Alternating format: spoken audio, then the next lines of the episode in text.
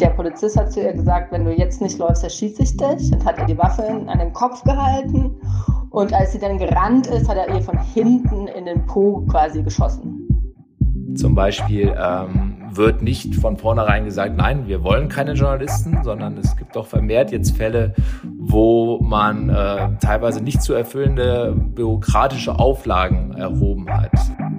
Aber es gibt tatsächlich nur zwei Länder in Subsahara-Afrika, die ganz dunkelrot sind, also wo die Lage richtig schlecht ist.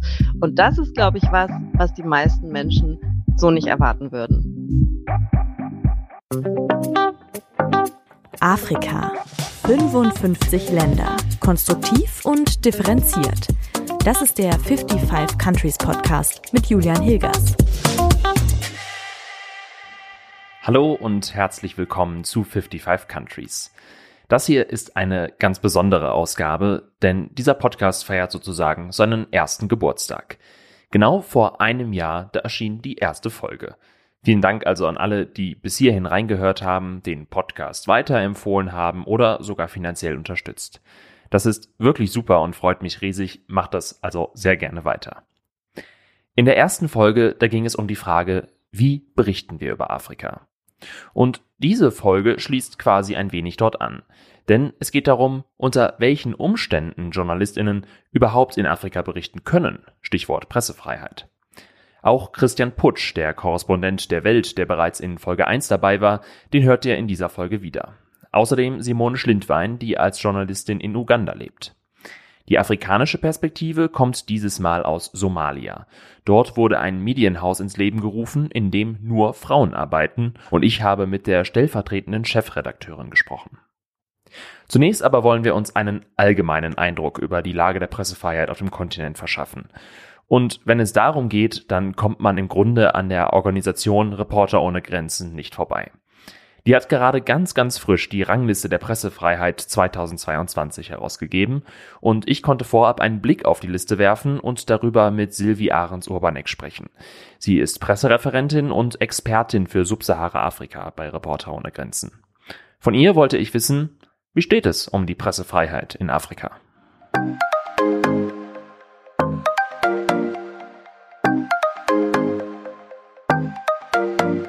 Willkommen bei 55 Countries. Freut mich sehr, dass Sie dabei sind. Danke für die Zeit. Sehr, sehr gerne. Um Ihr Ranking erstmal zu verstehen und einordnen zu können, welche Kriterien in Sachen Pressefreiheit fließen da ein und welche vielleicht nicht? Wir beschicken hunderte von MedienexpertInnen in der ganzen Welt mit Fragebögen. Und das waren bisher so um die 80 Fragen, die beantwortet werden müssen. Jetzt sind es inzwischen fast 130 Fragen geworden. Das sind dann eben HochschulprofessorInnen, JournalistInnen, das sind auch Justiziare aus Verlagen, also eine relativ bunte Mischung von ExpertInnen und die beantworten Fragen zu verschiedenen Themenblöcken. Der erste Themenblock ist, wie ist das politische Umfeld für Presse- und Medienschaffende? Das zweite ist, wie ist der rechtliche Rahmen für Medien? Das dritte ist, wie ist die ökonomische Situation? Das vierte ist, dass man sich ja auch den soziokulturellen Rahmen anschaut. Also zum Beispiel auch zu schauen, ähm, ist es in einem Land üblich, dass sich auch Religionsführer in die Linie von Medien einschaffen, äh, einschalten. Das wäre so ein ähm, ja, Punkt, den man da abfragen würde. Und das fünfte, das ist eben dann das ähm, Quantitative. Wir zählen in jedem Land Übergriffe auf die Medienfreiheit. Das sind zum einen eben auch wirklich gewaltsame körperliche Angriffe gegen Medienschaffende. Das sind natürlich auch Todesfälle. Dazu gehört auch, ob Medienschaffende wegen ihrer Arbeit inhaftiert wurden. Da staffeln wir inzwischen auch nochmal nach Länge so ein bisschen, wie lang jemand ins Gefängnis muss und ist es auch der ganze Teil nochmal stärker dazu gekommen, Online-Harassment, also werden Medienschaffende eben auch zum Beispiel gezielt in sozialen Medien verfolgt, diffamiert und versucht sie eben damit auch von der Arbeit abzuhalten. Und das alles fließt dann in die Rangliste ein. Ähm, man kann aber innerhalb der Rangliste eben auch immer gucken, hm, in welchem Punkt steht es in einem Land vielleicht gar nicht so schlecht, in welchem Punkt ist da die größte Problematik. Ähm, das ist auch sinnvoll, weil wir natürlich jetzt schon feststellen, dass sich durch die neue Methode schon einzelne Verschiebungen auch stark nach oben oder nach unten ergeben haben, einfach weil wir ja viel, viel genauer nachfragen, als wir das noch in der Vergangenheit getan haben. Wie stellen Sie denn fest oder stellen Sie sicher, dass die JournalistInnen auch authentisch antworten, wenn ich in einem Land frage, wo JournalistInnen oder Medien vielleicht von, vom sehr stark vom Staat gelenkt werden? Wie kann man da sicherstellen, dass sie nicht entweder aus Angst, aus Konsequenzen oder überhaupt wegen staatlicher Kontrolle falsch antworten? Also das sind schon alles Medienschaffende natürlich, die wir kennen und die wir auch auswählen. Das sind auch oft welche, mit denen wir sowieso zusammenarbeiten, weil sie für uns eben verlässliche Beobachter eines Landes sind. Wir haben ja auch KorrespondentInnen zum Beispiel in 130 Ländern. Das sind aber vor allen Dingen auch zum Teil Medienschaffende, die wirklich in dem Land tätig sind, die das dann mit ihrer Innensicht beurteilen können. Aber wir fragen auch Medienschaffende, die als Korrespondenten in dem Land sind, weil die haben natürlich auch nochmal einen anderen Außenblick. Und so ergibt sich dann eben hoffentlich ein möglichst differenziertes Gesamtbild. Wenn wir jetzt mal konkret auf den afrikanischen Kontinent schauen, so ein Ranking sagt ja im ersten Moment nicht darüber aus, ob es insgesamt schlechter oder besser geworden ist. Gibt es generelle Trends auf dem Kontinent, äh, die Sie jetzt im letzten Jahr bemerkt haben? Der afrikanische Kontinent, und ich rede jetzt von Subsahara-Afrika, ist sehr, sehr heterogen. Wir haben einige Länder, in denen es um die Pressefreiheit wirklich gut bestellt. Ähm, da ist eine große Medienpluralität vorhanden. Da gibt es viele, nicht nur staatliche, sondern auch private Medien. Da ist es möglich, auch die Regierung zu kritisieren.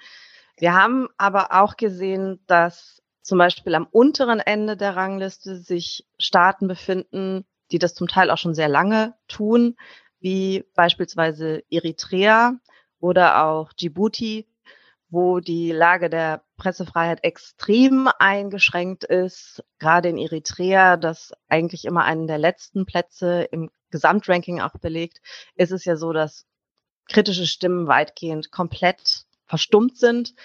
Ähm, das ist dann sozusagen das andere Pendel in die andere Richtung.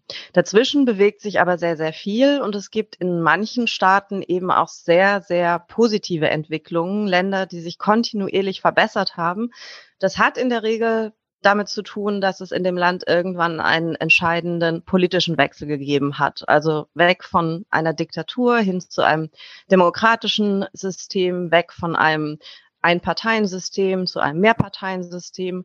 Und dann stellt man eben fest, dass sich die Pressefreiheit kontinuierlich wieder entwickeln kann. Und das sind dann auch oft Länder, die sich auch im alten Ranking schon kontinuierlich verbessert haben, wo wir einfach feststellen, dass die jedes Jahr ja einen ganz guten Sprung nach oben machen und ähm, eben tatsächlich mittlerweile auch sowas wie Vorzeigeländer geworden sind. Was, was ich wirklich auch spannend fand, dass tatsächlich in Subsahara-Afrika ähm, die wenigsten dunkelroten Länder inzwischen zu finden sind. Also wenn man wirklich auf alle Regionen guckt, die wir uns anschauen, dann haben wir zwar in Subsahara-Afrika kein Land, das grün ist, aber grün ist sowieso fast keiner mehr, muss man jetzt leider mal sagen. Das sind nur noch acht Länder weltweit.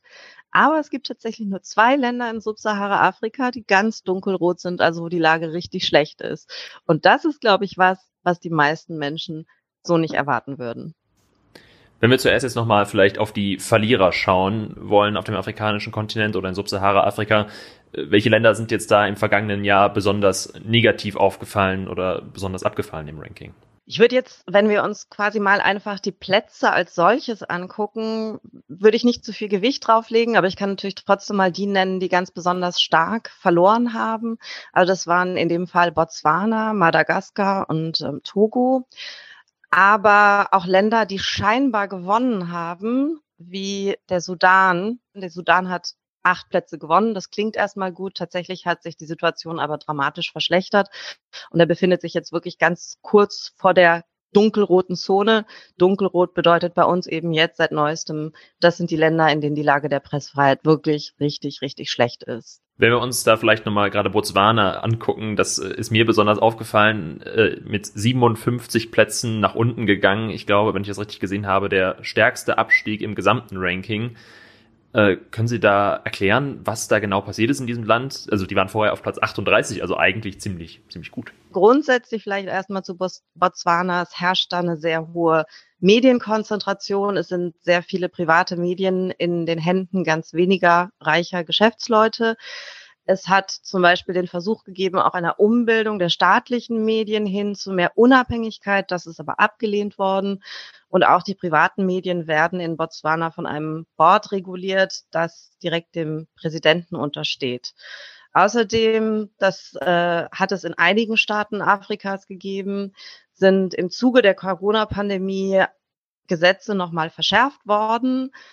Angeblich natürlich immer, um gegen Falschinformationen vorzugehen. Oft werden diese Gesetze aber eben benutzt, um kritische Stimmen zum ja, verstummen zu bringen.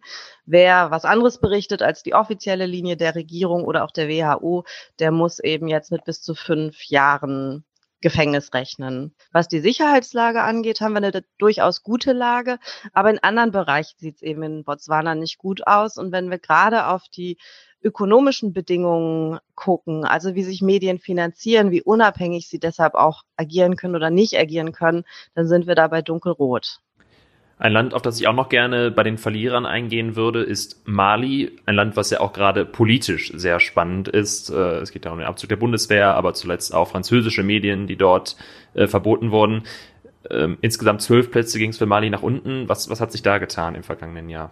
Ja, Mali ist eigentlich so ein bisschen tragisch, würde ich jetzt mal sagen, weil im letzten Jahr noch haben wir Mali als ein Land erwähnt, das durchaus Sprung nach oben gemacht hatte, einfach weil sich insgesamt die Sicherheitslage verbessert hatte. Aber dieser Trend hat sich halt jetzt schon wieder umgekehrt, unter anderem eben infolge des Militärputschs. Ähm, Malis Medienlandschaft ist durchaus vielfältig. Das ist auch positiv erwähnenswert. Also es gibt da 120 Zeitungen, 500 Radiostationen, Dutzende Fernsehsender.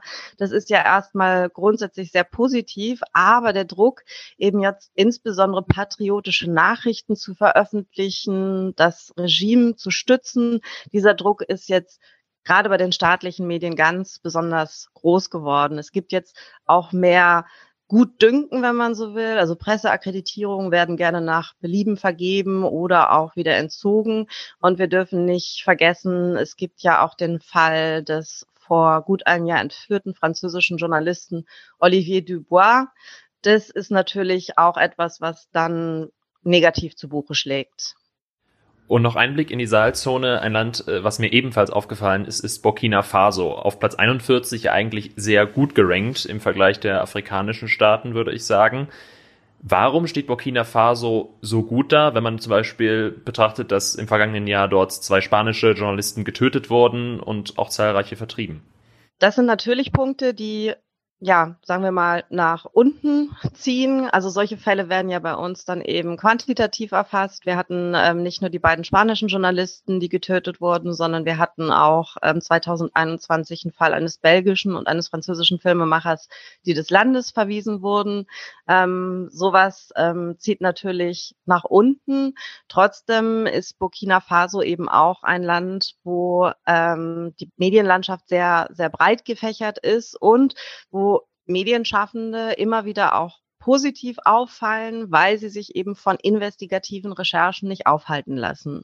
Positiv ist ein gutes Stichwort. Äh, können Sie uns sagen, was denn die äh, Hoffnungsträger in diesem Jahr sind? Äh, welche, welche Länder fallen in diesem Jahr positiv auf im Ranking? Es gibt ja leider gar nicht mehr so viele Länder, die generell noch äh, eine gute Lage der Pressefreiheit vorweisen. Und eins, das sich wirklich, ich sag mal, gemausert hat, sind die Seychellen.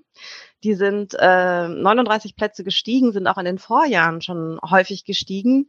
Da ist es ja so, dass äh, es eben bis in die 90er Jahre eben eine sozialistische Einheitsregierung gab. Die Medien waren sozusagen alle unter Kontrolle. Und nachdem sich das Land eben gewandelt hat, es jetzt auch ähm, viele Parteien gibt, hat sich eben auch die Medienlandschaft ähm, mitentwickelt. Also es gibt eine Medienpluralität, es gibt sowohl staatliche als auch private Medien. Kritische Themen können überall angesprochen werden, also auch in den ähm, staatlichen Medien. Ähm, die Medien verfolgen einen ethischen Code. Verleumdung wurde als Straftat gestrichen. Der Quellenschutz wird zum Beispiel garantiert und auch respektiert.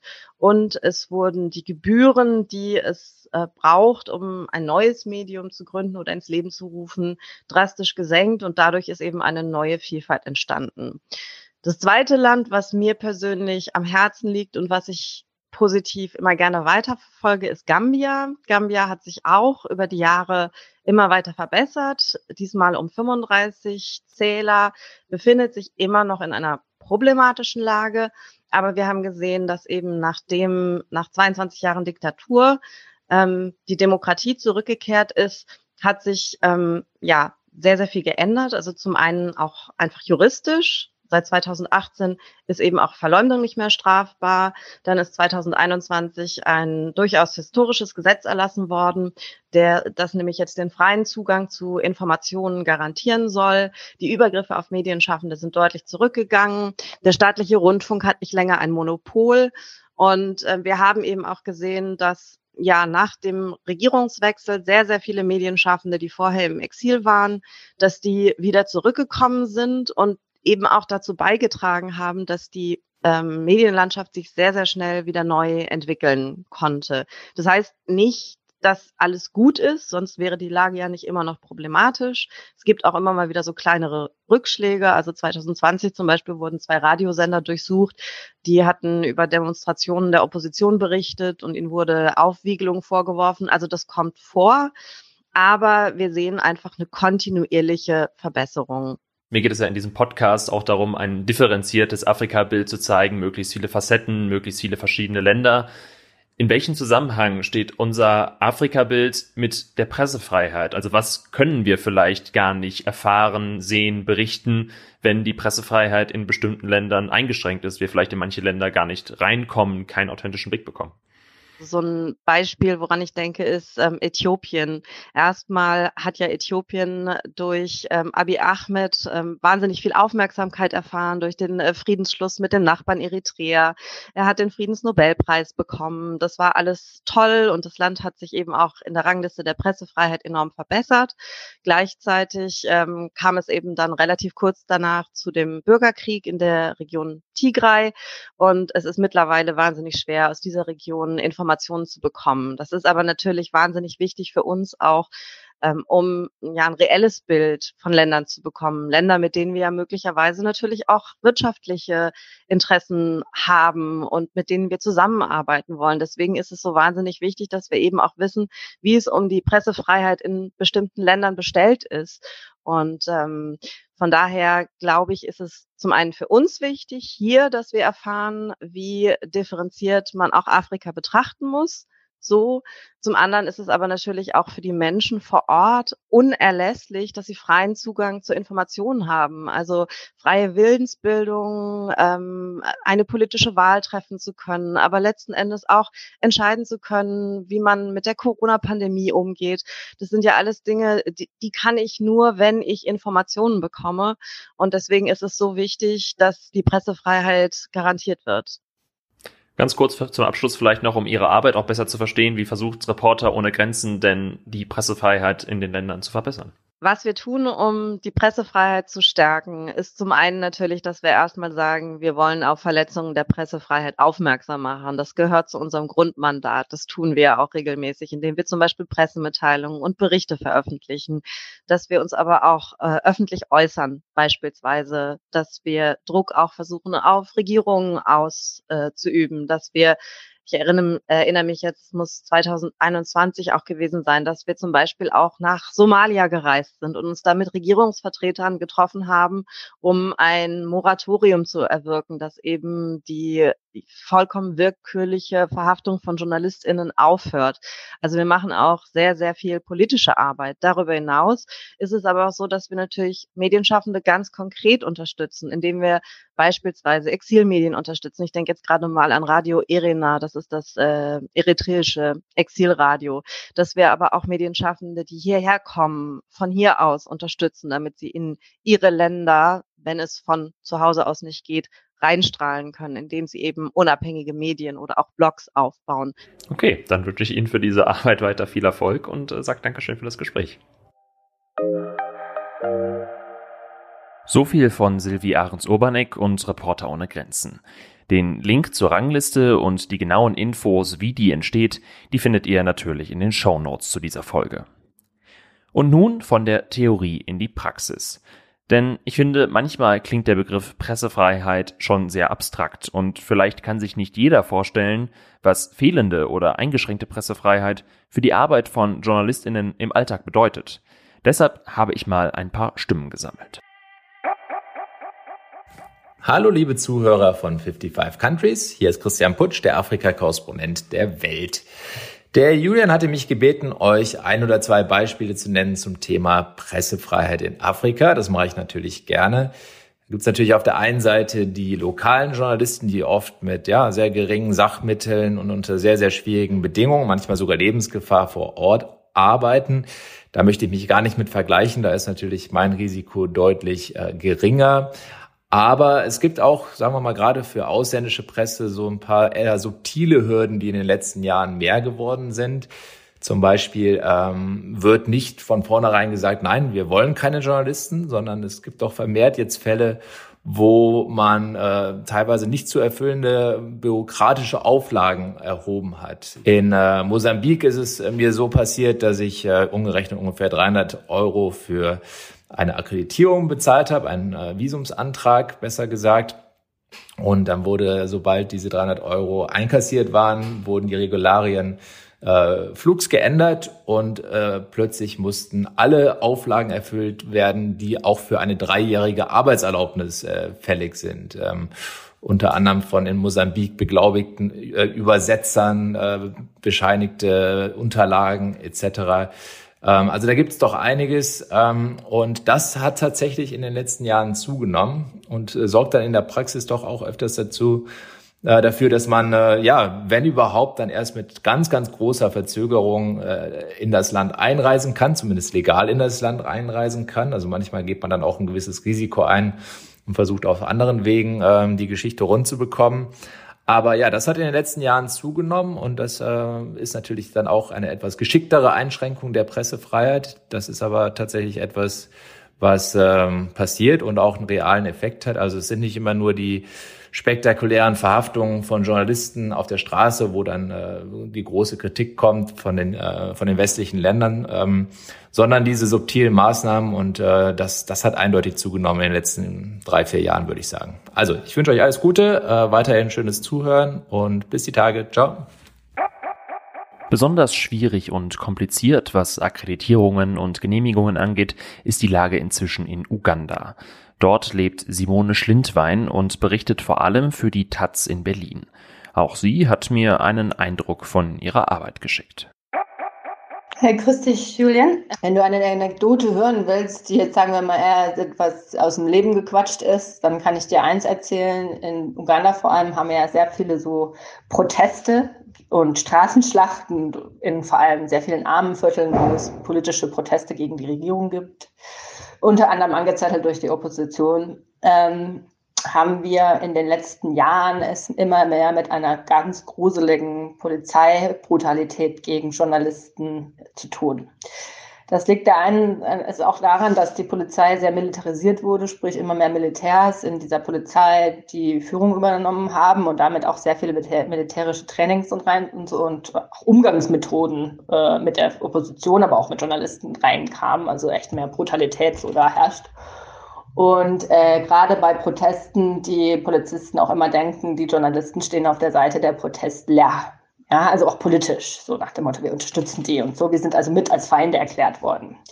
Und äh, das zum Teil auch durch den Pressesprecher der Regierung oder durch den Polizeisprecher, der wirklich Journalisten als Feinde erklärt hat. Und so ist es in den letzten Jahren vielerorts passiert, ist mir jetzt persönlich noch nicht so gegangen. Ich bin öfter mal, sagen wir mal, bedroht worden durch mit Schreien oder einem gezielten äh, Schwenk mit der Waffe auf mich zu und wieder zurück. Allerdings ist es jetzt Kollegen passiert, äh, von einer Kollegin vor zwei, drei Jahren, dass die richtig angeschossen wurde. Zwar mit einem Gummigeschoss, aber sie war auf, also der Polizist hat zu ihr gesagt, wenn du jetzt nicht läufst, erschieße ich dich und hat ihr die Waffe an den Kopf gehalten. Und als sie dann gerannt ist, hat er ihr von hinten in den Po quasi geschossen. Ähm, also so krass muss man mittlerweile darauf aufpassen, dass man ähm, als Journalist, wenn man Proteste ähm, über Proteste berichten will, und das passiert hier oft, äh, muss man äh, um sein Leben rennen oder halt richtig mit dem Leben, mit dem Risiko des Lebens sozusagen da reingehen. Und das ist äh, eine, sagen wir mal, eine eine Tendenz, die sehr gefährlich wird, vor allem weil dieses Land definitiv, sagen wir mal, eine sehr protestreiche Zukunft haben wird mit diesem Regime, das jetzt so alt ist, dass es untergeht. ähm, werden diese Proteste zunehmen und die Polizeigewalt auch. Und das ist schon richtig besorgniserregend. Also sprich alle, wir haben alle mittlerweile schusssichere Westen, obwohl wir in einem recht friedlichen Land leben. Ja, aber bei Protesten wird es dann richtig heftig. Das so als Anekdote mal als aus dem Leben gequatscht. Äh, bis denn. Zum Schluss dieser Folge wollen wir wie angekündigt noch nach Somalia schauen. Sylvie Ahrens-Oberneck hat das Land auch schon erwähnt. Es ist nicht nur, was Pressefreiheit angeht, eines der Sorgenkinder auf dem Kontinent. Im Ranking von Reporter ohne Grenzen liegt Somalia auf Platz 140 von 180 erfassten Ländern. Und das ist schon 21 Plätze besser als noch 2021. Besonders für Frauen ist unabhängiger und freier Journalismus in Somalia im Grunde kaum möglich. Deshalb ist dort mit Hilfe der Vereinten Nationen Bilan entstanden, ein Medienhaus, in dem nur Frauen berichten. My name is Fadi Muhammad Ahmed and I'm Deputy Editor for Bilan Media. Die Geschichte von Bilan zeigt, wie vielseitig Einschränkung von Pressefreiheit sein kann. Es geht eben nicht nur um Polizei oder die Regierung, die Berichterstattung verhindert, sondern auch um soziale Strukturen, die eine unabhängige Berichterstattung unmöglich machen. The reason for, for the formation of this media outlet Grund für dieses Medienhaus ist, dass in den meisten Teilen von Mogadischu und Somalia zwar Männer und Frauen arbeiten, aber die Medienhäuser leiten immer Männer. For example, Mm, violence against women. Zum Beispiel wird Gewalt gegen Frauen nicht in der nötigen Tiefe behandelt. Wäre ein solches Projekt ohne die Hilfe der UN möglich gewesen? Fatih glaubt das nicht. No, because before there, there, there is nothing. Most of the media campaigns owned by men and Vorher gab es nichts. Die Medienhäuser gehören Männern. Sie berichten nur über Politik und Konflikte.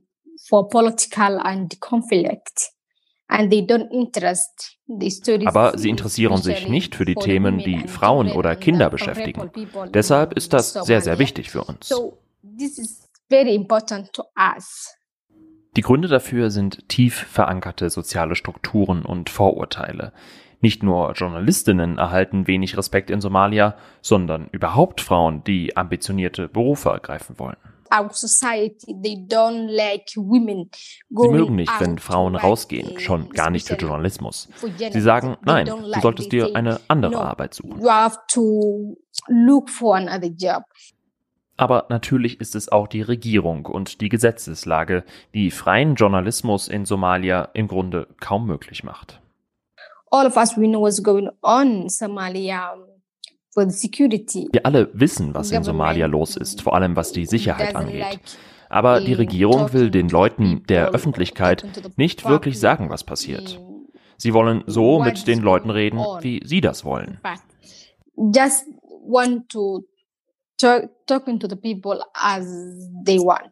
Fatih möchte mit Bilan ein Vorbild sein. Sie will über Themen berichten, die Frauen in Somalia interessieren und dafür sorgen, dass noch mehr Frauen in ihrem Land Journalistinnen werden wollen. We need, we need to have so many wir brauchen so, so viele weibliche Journalistinnen in Somalia. Denn eigentlich sieht die Gesellschaft für Journalistinnen nichts Gutes hier vor.